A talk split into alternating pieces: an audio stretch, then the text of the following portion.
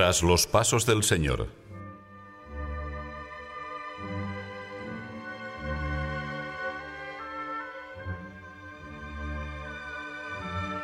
Ego sum via, veritas et vita. Yo soy el camino, la verdad y la vida. Con estas inequívocas palabras nos ha mostrado el Señor cuál es la vereda auténtica que lleva a la felicidad eterna. Ego sum via. Él es la única senda que enlaza el cielo con la tierra. Lo declara a todos los hombres, pero especialmente nos lo recuerda a quienes, como tú y como yo, le hemos dicho que estamos decididos a tomarnos en serio nuestra vocación de cristianos, de modo que Dios se halle siempre presente en nuestros pensamientos, en nuestros labios y en todas las acciones nuestras, también en aquellas más ordinarias y corrientes. Jesús es el camino. Él ha dejado sobre este mundo las huellas limpias de sus pasos, señales indelebles que ni el desgaste de los años ni la perfidia del enemigo han logrado borrar. Jesus Christus erit, et odie, ipse in de secula. Cuánto me gusta recordarlo. Jesucristo, el mismo que fue ayer para los apóstoles y las gentes que le buscaban, vive hoy para nosotros y vivirá por los siglos. Somos los hombres los que a veces no alcanzamos a descubrir su rostro, perennemente actual, porque miramos con ojos cansados o turbios. Ahora, al comenzar este rato de oración junto al sagrario, pídele como aquel ciego del Evangelio. Domine, ut videan. Señor, que vea, que se llene mi inteligencia de luz y penetre la palabra de Cristo en mi mente, que arraigue en mi alma su vida para que me transforme cara a la gloria eterna. Qué transparente resulta la enseñanza de Cristo. Como de costumbre, abramos el Nuevo Testamento, en esta ocasión por el capítulo 11 de San Mateo. Aprended de mí, que soy manso y humilde de corazón. ¿Te fijas? Hemos de aprender de Él, de Jesús, nuestro único modelo. Si quieres ir adelante, previniendo tropiezos y extravíos, no tienes más que andar por donde Él anduvo, apoyar tus plantas sobre la impronta de sus pisadas, adentrarte en su corazón humilde y paciente, beber del manantial de sus mandatos y afectos. En una palabra, has de identificarte con Jesucristo. Has de procurar convertirte de verdad en otro Cristo entre tus hermanos los hombres. Para que nadie se llame a engaño, vamos a leer otra cita de San Mateo. En el capítulo 16, el Señor precisa aún más su doctrina.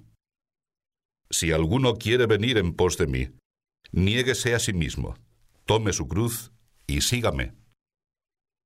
El camino de Dios es de renuncia, de mortificación, de entrega, pero no de tristeza o de apocamiento.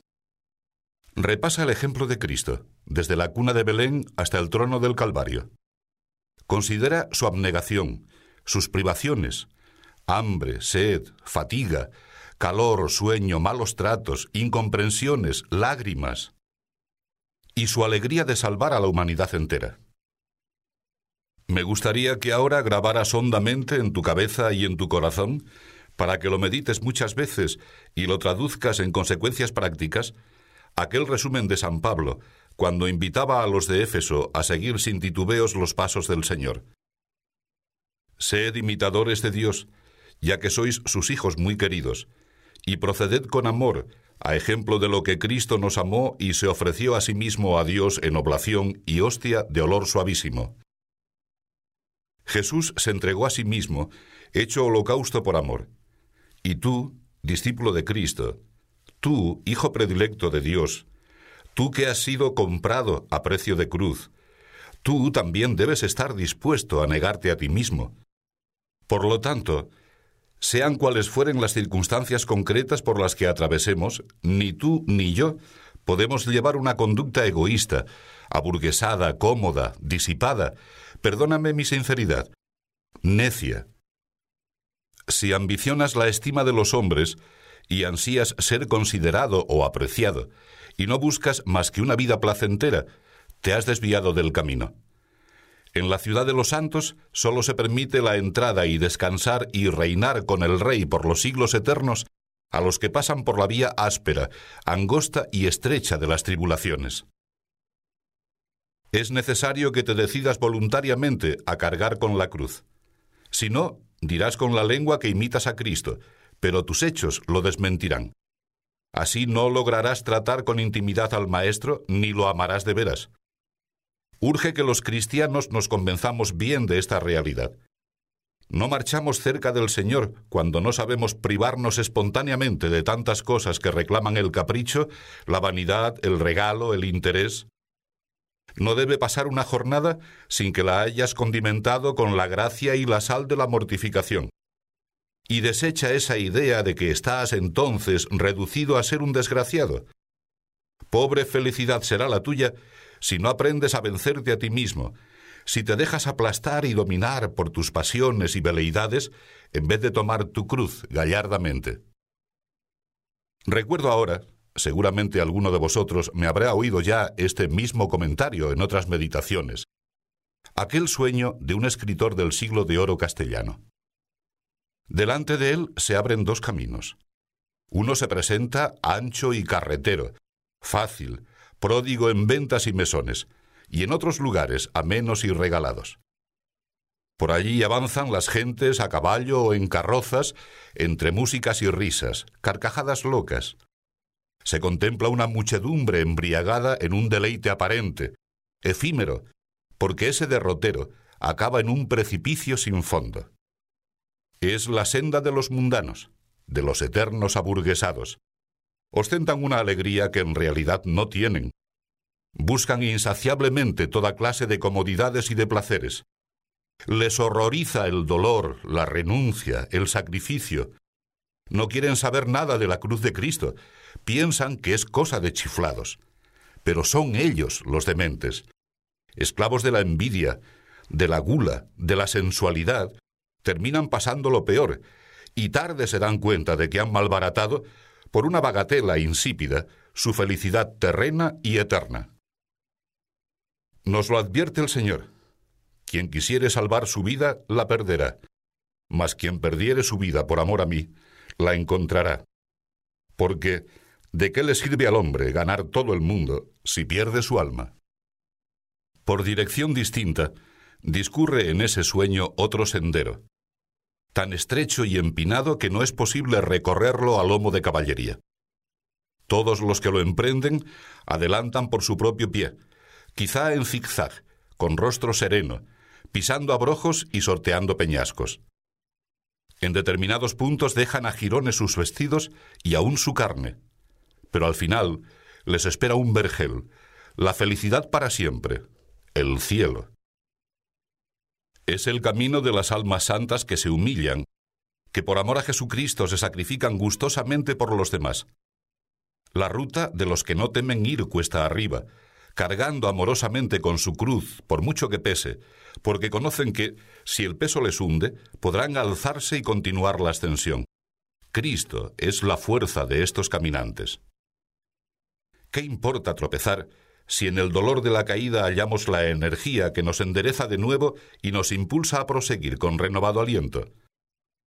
No me olvidéis que santo no es el que no cae, sino el que siempre se levanta, con humildad y con santa tozudez. Si en el libro de los Proverbios se comenta que el justo cae siete veces al día, tú y yo, pobres criaturas, no debemos extrañarnos ni desalentarnos ante las propias miserias personales, ante nuestros tropiezos, porque continuaremos hacia adelante si buscamos la fortaleza en aquel que nos ha prometido Venid a mí, todos los que andáis agobiados con trabajos y cargas, que yo os aliviaré. Gracias, Señor, cuya tú es Deus fortitudo mea, porque has sido siempre tú, y solo tú, Dios mío, mi fortaleza, mi refugio, mi apoyo. Si de veras deseas progresar en la vida interior, sé humilde. Acude con constancia, confiadamente, a la ayuda del Señor y de su Madre bendita, que es también Madre tuya. Con serenidad, tranquilo, por mucho que duela la herida aún no restañada de tu último resbalón, abraza de nuevo la cruz y di, Señor, con tu auxilio lucharé para no detenerme, responderé fielmente a tus invitaciones, sin temor a las cuestas empinadas, ni a la aparente monotonía del trabajo habitual, ni a los cardos y guijos del camino. Me consta que me asiste tu misericordia, y que al final hallaré la felicidad eterna, la alegría y el amor por los siglos infinitos. Luego, durante el mismo sueño, descubrí a aquel escritor un tercer itinerario, estrecho, tapizado también de asperezas y de pendientes duras como el segundo. Por allí avanzaban algunos en medio de mil penalidades con ademán solemne y majestuoso. Sin embargo, acababan en el mismo precipicio horrible al que conducía el primer sendero. Es el camino que recorren los hipócritas, los que carecen de rectitud de intención, los que se mueven por un falso celo, los que pervierten las obras divinas al mezclarlas con egoísmos temporales. Es una necedad abordar una empresa costosa con el fin de ser admirado. Guardar los mandamientos de Dios a base de un arduo esfuerzo, pero aspirar a una recompensa terrena. El que con el ejercicio de las virtudes pretende beneficios humanos es como el que malvendiera un objeto precioso por pocas monedas. Podía conquistar el cielo, y en cambio se contenta con una alabanza efímera. Por eso se dice que las esperanzas de los hipócritas son como la tela de araña. Tanto esfuerzo para tejerla y al final se la lleva de un soplo el viento de la muerte.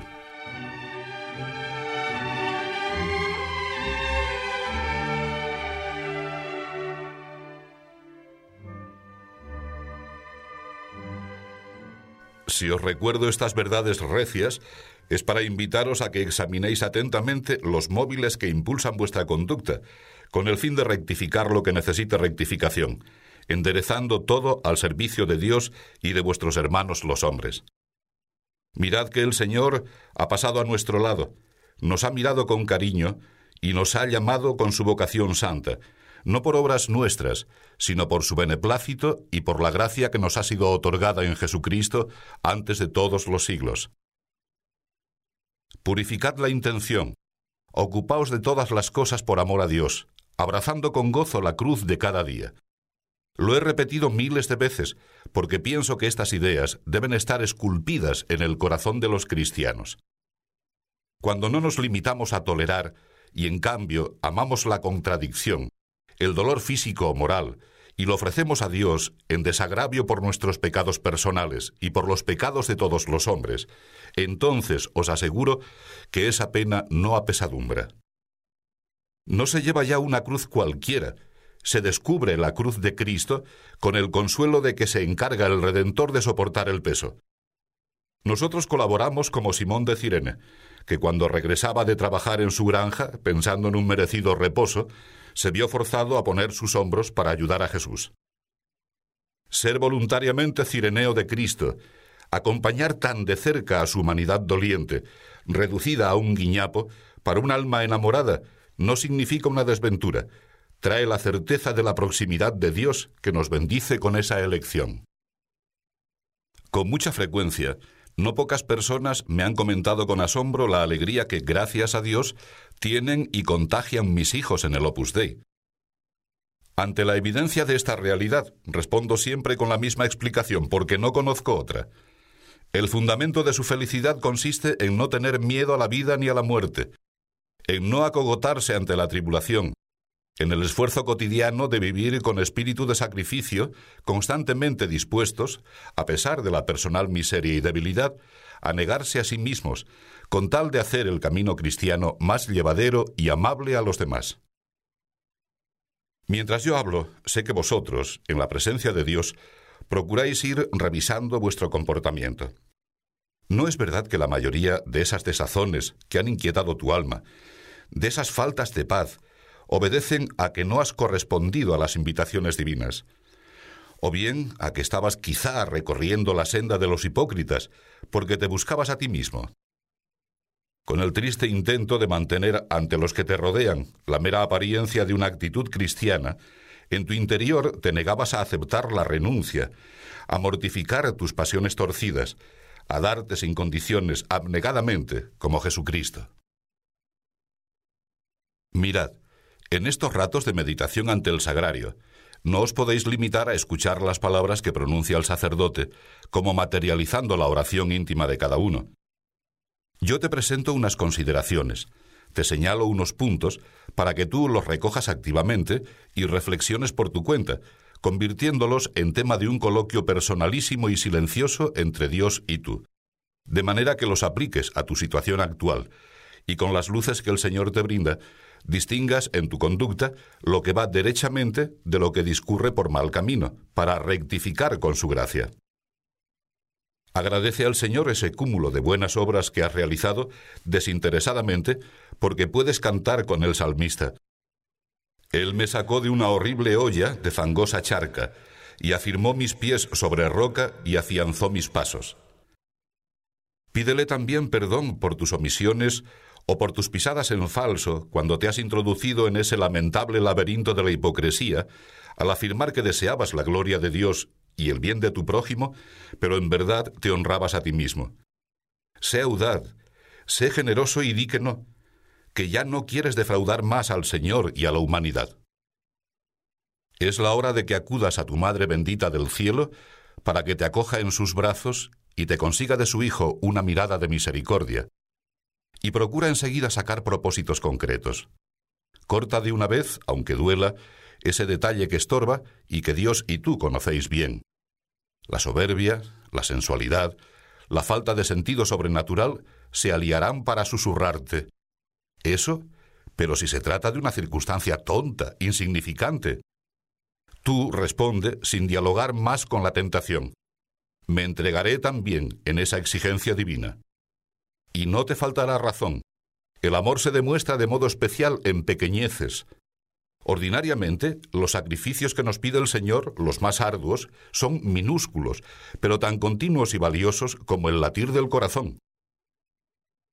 ¿Cuántas madres has conocido tú como protagonistas de un acto heroico, extraordinario? Pocas, muy pocas. Y sin embargo, madres heroicas, verdaderamente heroicas, que no aparecen como figuras de nada espectacular, que nunca serán noticia, como se dice, tú y yo conocemos muchas. Viven negándose a toda hora, recortando con alegría sus propios gustos y aficiones, su tiempo, sus posibilidades de afirmación o de éxito, para alfombrar de felicidad los días de sus hijos. Tomemos otros ejemplos también de la vida corriente. San Pablo los menciona. Los que han de competir en la palestra guardan en todo una exacta continencia, y no es sino para alcanzar una corona perecedera, al paso que nosotros la esperamos eterna. Os basta echar una mirada a vuestro alrededor. Fijaos a cuántos sacrificios se someten de buena o de mala gana ellos y ellas por cuidar el cuerpo, por defender la salud, por conseguir la estimación ajena. ¿No seremos nosotros capaces de removernos ante ese inmenso amor de Dios tan mal correspondido por la humanidad, mortificando lo que haya de ser mortificado, para que nuestra mente y nuestro corazón vivan más pendientes del Señor? Se ha trastocado de tal forma el sentido cristiano en muchas conciencias, que al hablar de mortificación y de penitencia, se piensa solo en esos grandes ayunos y cilicios que se mencionan en los admirables relatos de algunas biografías de santos. Al iniciar esta meditación, hemos sentado la premisa evidente de que hemos de imitar a Jesucristo como modelo de conducta. Ciertamente, preparó el comienzo de su predicación retirándose al desierto para ayunar durante cuarenta días y cuarenta noches. Pero antes y después practicó la virtud de la templanza con tanta naturalidad que sus enemigos aprovecharon para tacharle calumniosamente de hombre voraz y bebedor, amigo de publicanos y gentes de mala vida. Me interesa que descubráis en toda su hondura esta sencillez del Maestro que no hace alarde de su vida penitente, porque eso mismo te pide él a ti. Cuando ayunéis, no os pongáis caritristes como los hipócritas, que desfiguran sus rostros para mostrar a los hombres que ayunan. En verdad os digo que ya recibieron su recompensa. Tú, al contrario, cuando ayunes, perfuma tu cabeza y lava tu cara, para que no conozcan los hombres que ayunas, sino únicamente tu Padre, que está presente en todo, aun en lo que hay de más secreto, y tu Padre, que ve en lo secreto, te dará por ello el galardón. Así debes ejercitarte en el espíritu de penitencia. Cara a Dios y como un hijo, como el pequeñín que demuestra a su padre cuánto le ama, renunciando a sus pocos tesoros de escaso valor, un carrete, un soldado descabezado, una chapa de botella. Le cuesta dar ese paso, pero al fin puede más el cariño y extiende satisfecho la mano. Permitidme que os remache una y otra vez el camino que Dios espera que recorra cada uno cuando nos llama a servirle en medio del mundo para santificar y santificarnos a través de las ocupaciones ordinarias. Con un sentido común colosal, lleno a la vez de fe, predicaba San Pablo que en la ley de Moisés está escrito, no pongas bozal al buey que trilla. Y se pregunta, ¿será acaso que Dios se preocupa de los bueyes? ¿O por el contrario, no dice esto sobre todo por nosotros? Sí, ciertamente, por nosotros se han escrito estas cosas, porque la esperanza hace arar al que ara, y el que trilla lo hace con la ilusión de percibir el fruto. Nunca se ha reducido la vida cristiana a un entramado agobiante de obligaciones que deja el alma sometida a una tensión exasperada. Se amolda a las circunstancias individuales como el guante a la mano, y pide que en el ejercicio de nuestras tareas habituales, en las grandes y en las pequeñas, con la oración y la mortificación, no perdamos jamás el punto de mira sobrenatural. Pensad que Dios ama apasionadamente a sus criaturas. ¿Y cómo trabajará el burro si no se le da de comer, ni dispone de un tiempo para restaurar las fuerzas, o si se quebranta su vigor con excesivos palos? Tu cuerpo es como un borrico. Un borrico fue el trono de Dios en Jerusalén, que te lleva a lomos por las veredas divinas de la tierra. Hay que dominarlo para que no se aparte de las sendas de Dios y animarle para que su trote sea todo lo alegre y brioso que cabe esperar de un jumento.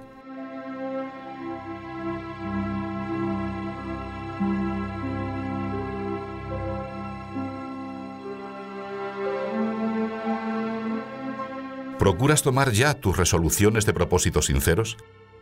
Pídele al Señor que te ayude a fastidiarte por amor suyo, a poner en todo, con naturalidad, el aroma purificador de la mortificación, a gastarte en su servicio sin espectáculo, silenciosamente, como se consume la lamparilla que parpadea junto al tabernáculo. Y por si no se te ocurre ahora cómo responder concretamente a los requerimientos divinos que golpean en tu corazón, óyeme bien. Penitencia es el cumplimiento exacto del horario que te has fijado, aunque el cuerpo se resista o la mente pretenda evadirse con ensueños quiméricos. Penitencia es levantarse a la hora. Y también no dejar para más tarde, sin un motivo justificado, esa tarea que te resulta más difícil o costosa. La penitencia está en saber compaginar tus obligaciones con Dios, con los demás y contigo mismo, exigiéndote de modo que logres encontrar el tiempo que cada cosa necesita. Eres penitente cuando te sujetas amorosamente a tu plan de oración, a pesar de que estés rendido, desganado o frío. Penitencia es tratar siempre con la máxima caridad a los otros, empezando por los tuyos. Es atender con la mayor delicadeza a los que sufren, a los enfermos, a los que padecen. Es contestar con paciencia a los cargantes e inoportunos es interrumpir o modificar nuestros programas cuando las circunstancias, los intereses buenos y justos de los demás sobre todo, así lo requieran. La penitencia consiste en soportar con buen humor las mil pequeñas contrariedades de la jornada, en no abandonar la ocupación, aunque de momento se te haya pasado la ilusión con que la comenzaste, en comer con agradecimiento lo que nos sirven, sin importunar con caprichos, Penitencia para los padres y en general para los que tienen una misión de gobierno o educativa. Es corregir cuando hay que hacerlo, de acuerdo con la naturaleza del error y con las condiciones del que necesita esa ayuda, por encima de subjetivismos necios y sentimentales. El espíritu de penitencia lleva a no apegarse desordenadamente a ese boceto monumental de los proyectos futuros, en los que ya hemos previsto cuáles serán nuestros trazos y pinceladas maestras. Qué alegría damos a Dios cuando sabemos renunciar a nuestros garabatos y brochazos de maestrillo y permitimos que sea Él quien añada los rasgos y colores que más le plazcan. Podría seguir señalándote una multitud de detalles. Te he citado solo los que ahora me venían a la cabeza, que puedes aprovechar a lo largo del día para acercarte más y más a Dios, más y más a tu prójimo. Si te he mencionado esos ejemplos, insisto, no es porque yo desprecio las grandes penitencias. Al contrario, se demuestran santas y buenas y aún necesarias cuando el Señor llama por ese camino, contando siempre con la aprobación de quien dirige tu alma. Pero te advierto que las grandes penitencias son compatibles también con las caídas aparatosas provocadas por la soberbia. En cambio, con ese deseo continuo de agradar a Dios en las pequeñas batallas personales, como sonreír cuando no se tienen ganas. Yo os aseguro además que en ocasiones resulta más costosa una sonrisa que una hora de cilicio. Es difícil dar pábulo al orgullo, a la ridícula ingenuidad de considerarnos héroes notables. Nos veremos como un niño que apenas alcanza a ofrecer a su padre naderías, pero que son recibidas con inmenso gozo. Luego, ¿un cristiano ha de ser siempre mortificado? Sí, pero por amor. Porque este tesoro de nuestra vocación lo llevamos en vasos de barro para que se reconozca que la grandeza del poder es de Dios y no nuestra. Nos vemos acosados de toda suerte de tribulaciones, pero no por eso perdemos el ánimo. Nos hallamos en grandes apuros, mas no por eso desesperados. Somos perseguidos, mas no abandonados, abatidos, mas no enteramente perdidos. Traemos siempre en nuestro cuerpo por todas partes la mortificación de Jesús, a fin de que la vida de Jesús se manifieste también en nuestros cuerpos. Quizá hasta estos momentos no nos habíamos sentido urgidos a seguir tan de cerca los pasos de Cristo. Quizá no nos habíamos percatado de que podemos unir a su sacrificio reparador nuestras pequeñas renuncias, por nuestros pecados, por los pecados de los hombres en todas las épocas, por esa labor malvada de Lucifer que continúa oponiendo a Dios su non serviam. ¿Cómo nos atreveremos a clamar sin hipocresía? Señor, me duelen las ofensas que hieren tu corazón amabilísimo, si no nos decidimos a privarnos de una nimiedad o a ofrecer un sacrificio minúsculo en alabanza de su amor. La penitencia, verdadero desagravio, nos lanza por el camino de la entrega, de la caridad. Entrega para reparar y caridad para ayudar a los demás, como Cristo nos ha ayudado a nosotros. De ahora en adelante, tened prisa en amar. El amor nos impedirá la queja, la protesta, porque con frecuencia soportamos la contrariedad, sí, pero nos lamentamos. Y entonces, además de desperdiciar la gracia de Dios, le cortamos las manos para futuros requerimientos hilarem enim datorem diligit Deus. Dios ama al que da con alegría, con la espontaneidad que nace de un corazón enamorado, sin los aspavientos de quien se entrega como si prestara un favor. Vuelve de nuevo la mirada sobre tu vida y pide perdón por ese detalle y por aquel otro que saltan enseguida a los ojos de tu conciencia, por el mal uso que haces de la lengua, por esos pensamientos que giran continuamente alrededor de ti mismo, por ese juicio crítico consentido que te preocupa tontamente, causándote una perenne inquietud y zozobra. Que podáis ser muy felices, que el Señor nos quiere contentos, borrachos de alegría, marchando por los mismos caminos de ventura que Él recorrió. Solo nos sentimos desgraciados cuando nos empeñamos en descaminarnos y nos metemos por esa senda del egoísmo y de la sensualidad. Y mucho peor aún si invocamos la de los hipócritas, el cristiano ha de manifestarse auténtico, veraz, sincero en todas sus obras. Su conducta debe transparentar un espíritu, el de Cristo. Si alguno tiene en este mundo la obligación de mostrarse consecuente, es el cristiano, porque ha recibido en depósito, para hacer fructificar ese don, la verdad que libera, que salva. Padre, me preguntaréis, ¿y cómo lograré esa sinceridad de vida? Jesucristo ha entregado a su Iglesia todos los medios necesarios. Nos ha enseñado a rezar, a tratar con su Padre Celestial. Nos ha enviado su Espíritu, el gran desconocido que actúa en nuestra alma, y nos ha dejado esos signos visibles de la gracia que son los sacramentos. Úsalos. Intensifica tu vida de piedad. Haz oración todos los días, y no apartes nunca tus hombros de la carga gustosa de la cruz del Señor. Ha sido Jesús quien te ha invitado a seguirle como buen discípulo, con el fin de que realices tu travesía por la tierra, sembrando la paz y el gozo que el mundo no puede dar. Para eso, insisto, hemos de andar sin miedo a la vida y sin miedo a la muerte, sin rehuir a toda costa el dolor, que para un cristiano es siempre medio de purificación y ocasión de amar de veras a sus hermanos, aprovechando las mil circunstancias de la vida ordinaria. Se ha pasado el tiempo. Tengo que poner punto final a estas consideraciones con las que he intentado remover tu alma para que tú respondieses concretando algunos propósitos, pocos, pero bien determinados.